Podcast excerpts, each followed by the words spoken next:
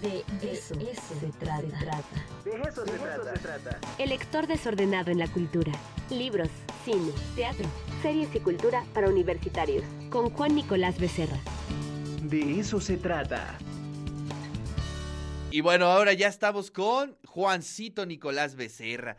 Oye, Juancito, te quiero agradecer muchísimo la recomendación del libro que vas a comentar hoy. Qué gran novela, qué gran novela. Pero a ver, cuéntanos, Juancito. Buenos días, Ricardo, ¿cómo estás? Muy bien, muy bien. Eh, reponiéndome de la lectura, ¿eh? Está tremenda. Ay, está pegadora, ¿no? Ariana Warkis, que, ¿verdad? Una novela muy cinematográfica, ¿no? Una mujer al borde de la locura, Ricardo. Pues reflexionando, ¿no? Sobre esta cuestión de la maternidad. Oye, pero esa locura de pronto, eh, de pronto se asoman unas verdades durísimas, durísimas.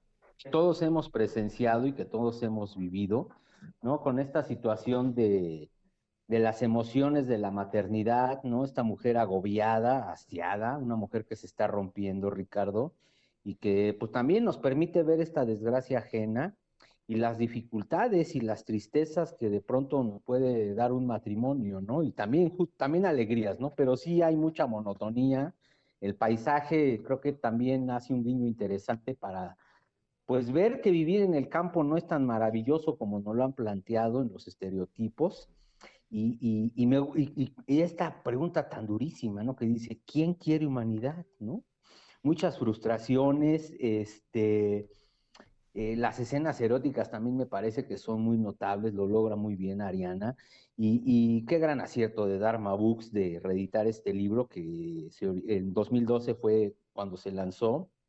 Y, qué, qué, texto, ¿no? Un texto de liberación, Ricardo, una, una reflexión tanto a la maternidad como a la paternidad, ¿no? Porque pues pues, finalmente ejercerla con cabalidad eh, es un gran desafío. Es un gran reto salir vivo, es un gran reto. Y, además, ¿sabes qué me gusta? Que finalmente de pronto aparentamos que es una maravilla, ¿no? Estar en la paternidad y no hablamos de las dificultades, de las frustraciones, de lo difícil que es ser padre y madre y, qué valiente el personaje, ¿no? Además extranjera, sola, conviviendo con la suegra, este, y también ¿no? cuando a veces esas comidas familiares, pues, híjole, no apetecen acudir, pero bueno, pues lo que implica, ¿no? esos, domingos depresivos, ¿no? Que eh, te dan con tubo y pero además tienes que llegar a ciertas eh, reuniones, sonreír, este, decir que todo es muy rico, que te ha ido muy bien en la semana, cuando es todo lo contrario. Oye, pues, ¿qué te parece si leemos unos fragmentitos? Porque eh, me, gustaría mucho que la audiencia escuche eh, cómo escribe esta autora. Y si quieres voy a leer uno o un par, ¿no? Dale, dale. Dice, suena, amor, Hola, hola, ¿estás eh, tomando un café de máquina? ¿Qué comiste? Bueno, te espero. Despierta, yo también. Chao. Beso, beso. Ya está, llamó. Le puse la voz que hay que poner. Le pregunté lo mismo de siempre. ¿Qué comiste? ¿Por qué las mujeres preguntamos a nuestros maridos qué comiste? ¿Qué mierda queremos saber preguntando qué comiste?